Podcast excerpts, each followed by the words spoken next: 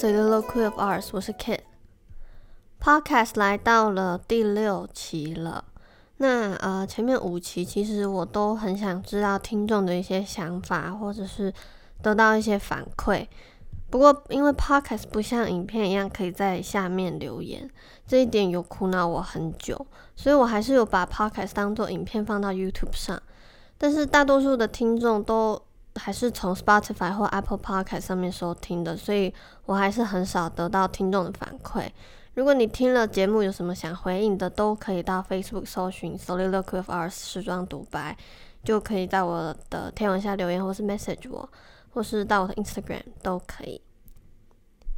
OK，进入正题。嗯，今天要聊的，呃，先今天要聊的还不是时装，嗯，今天想要聊的是我前几天看到了一篇报道，是 ABC 电视台的女主持人在报道英国乔治王子学习的课程的时候，来除了提到有呃宗教，然后诗歌，然后电脑课，他还有提到威廉王子说乔治王子特别喜欢芭蕾这门课的时候，他用了一种呃嘲讽讥笑的语调说：“We'll see how long that lasts。”嗯，我们接着看那会持续多久，就是我们等着看。他一边在讲的时候一直在笑，嗯，包括他周围的其他人及观众都在笑。他这样的言论一出，也引发了强烈的反弹和批评，也有不少的呃男性芭蕾舞者呢出来声援，嗯，乔治王子，而且就是发起了这个这个口号，就是 “Boys can dance too”，然后。嗯，其实这件事让人难过，而且愤怒的地方就在于，一个小男孩因为自己的兴趣而被嘲笑，只因为他的兴趣让人认为过于女性化，而这个嘲笑的人是一个在大众传播媒体上很活跃的成年女性。所以说，第六期的 podcast，我想来简单的聊聊。都二零一九年了，为什么男孩和女孩还只能是特定的形状？因为其实不用我说，大家也知道，这几年社会对于性别的观念都有在慢慢的进步。越来越多优秀的女性向这个社会展示了女孩的样子可以有很多种。波伏娃在他的书《第二性》里面有一句话，他说：“One is not born, but rather becomes woman。”意思是你不是生而女人，而是长成女人，就是形成女人。嗯，我高中的时候在社会学的课上，我的老师问我们，sex 和 gender 的差别是什么？当时的我一时之间也不知道要怎么去解释他们的分别。我心里想说，都是性别啊。他说，sex 是生理上的性别。也就是说，你是有男性性征还是女性性征？而 gender 是社会构筑出来的概念，借由把你归类，从而分配你的义务。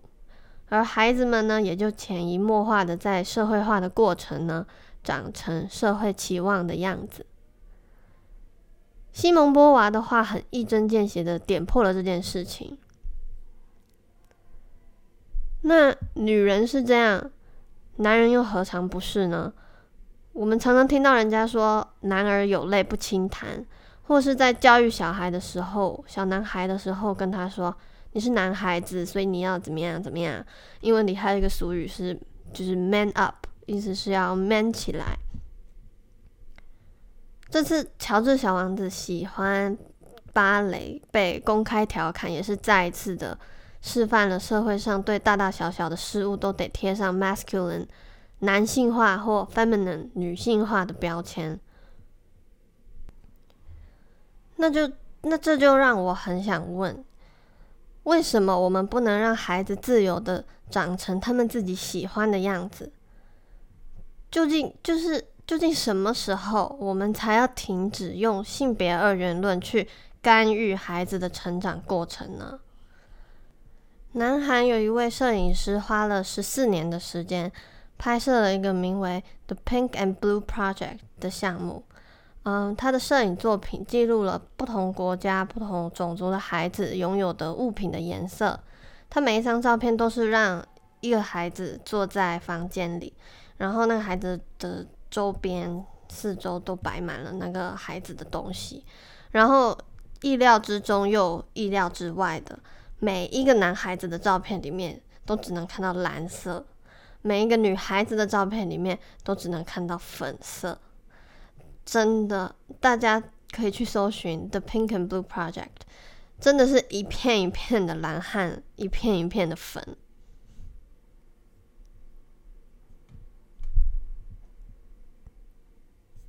这当然不是绝对。就是每一个小孩都是这样，但是大多数是这样，而这也是一个嗯值得我们观察然后讨论的一件事情。那大二的时候，我读到一篇论文，这篇论文我会放在连接，呃，我会放连接在叙述栏里的 reference list 里头有提到，父母亲无论是有意还是无意的，会依照性别刻板印象来替孩子挑选玩具和物品。所以呢，小男孩的玩具大多是汽车模型、动作类型的玩具，或是运动器材。衣服和其他用品也以蓝色系为主。小女孩的玩具大多是娃娃、打扮类型、烹饪类的玩具。那衣服和其他用品就是以粉红色系为主，并且，嗯，小女孩在一定程度上是被鼓励去尝试运动的。因为这个论文是美国的论文，所以这是以美国的父母做参考。所以，比方说，可能五六岁的女孩，父母亲就会鼓励说：“啊，你可以去踢，呃，尝试去踢足球啊。”因为运动作为一个刻板印象里偏更男性化一点的运动，呃，可以让孩子学到很多特质，例如勇敢、自信、自律、呃，胜负欲、好胜心。但是，一个五六岁的男孩，如果是想要去尝试一个在刻板印象里更女性化一点的活动，例如缝纫、烹饪，啊，或者是前面提到的芭蕾之类的，那受到的阻力就会比较大。那这个阻力尤其通常是来自于父亲比较多，就是某些爸爸就不会鼓励自己的儿子拥有。过多的女性化特质，例如细心啊、关怀、敏感，然后文静之类的。也是意味着这些所谓的女性化特质受到的重视不如所谓男性化特质来得高。不过这里我想澄清一些话，预防一些误区，就是其实我认为各种特质并不存在什么男性化还是女性化。一个好的特质，一个优秀的特质，可以是属于任何人的，可以属于任何性别、任何性向的人。所以这也绝对不是说一个男孩特别温柔、特别敏感、气质比较温和，他就可能是个男同性恋。我希望有一天父母可以不要用这样的分类法去教育孩子，说哦，你是男生，你就是要有男生的样子，你必须要展现这些、这些、这些特质，然后你不能有这些、这些、这些特质。作为成年人，我们做应该做的，难道不是应该让孩子自由选择，去尝试他们想做的事情，让他们发展出好的特质吗？好，嗯，聊到这里，我们先休息一下，听一首歌。这首歌是《Easily》。Don't you tell me that it wasn't meant to be. Call it quits, call it destiny. Just because it won't come easily doesn't mean we shouldn't try.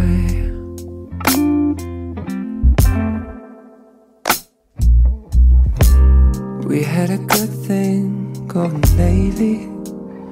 Might not have always been a fairy tale, but you know, and I know that they ain't real.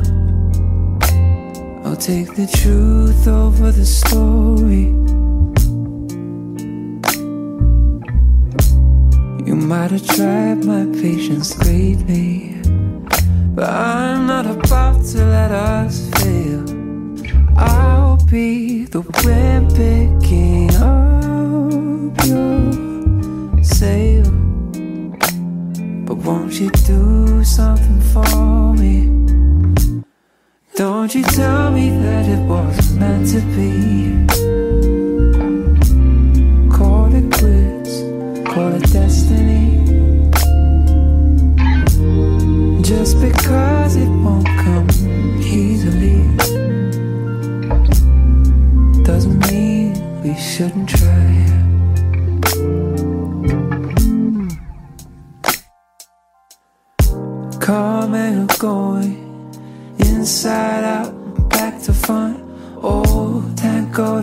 Messy. That's how we've been and we'll always be. And that's alright with me. Don't you tell me that it wasn't meant to be. Call it quits, call it destiny. Just because it won't come easily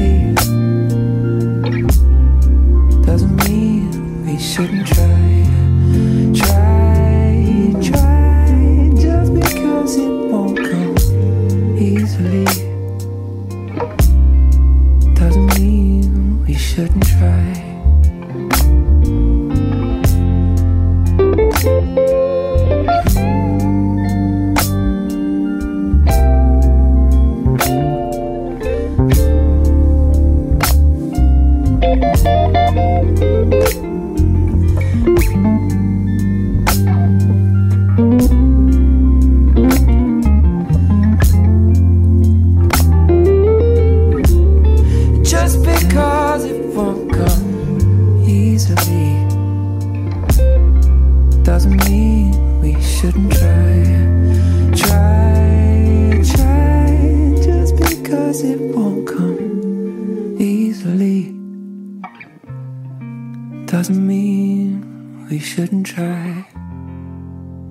欢迎回来。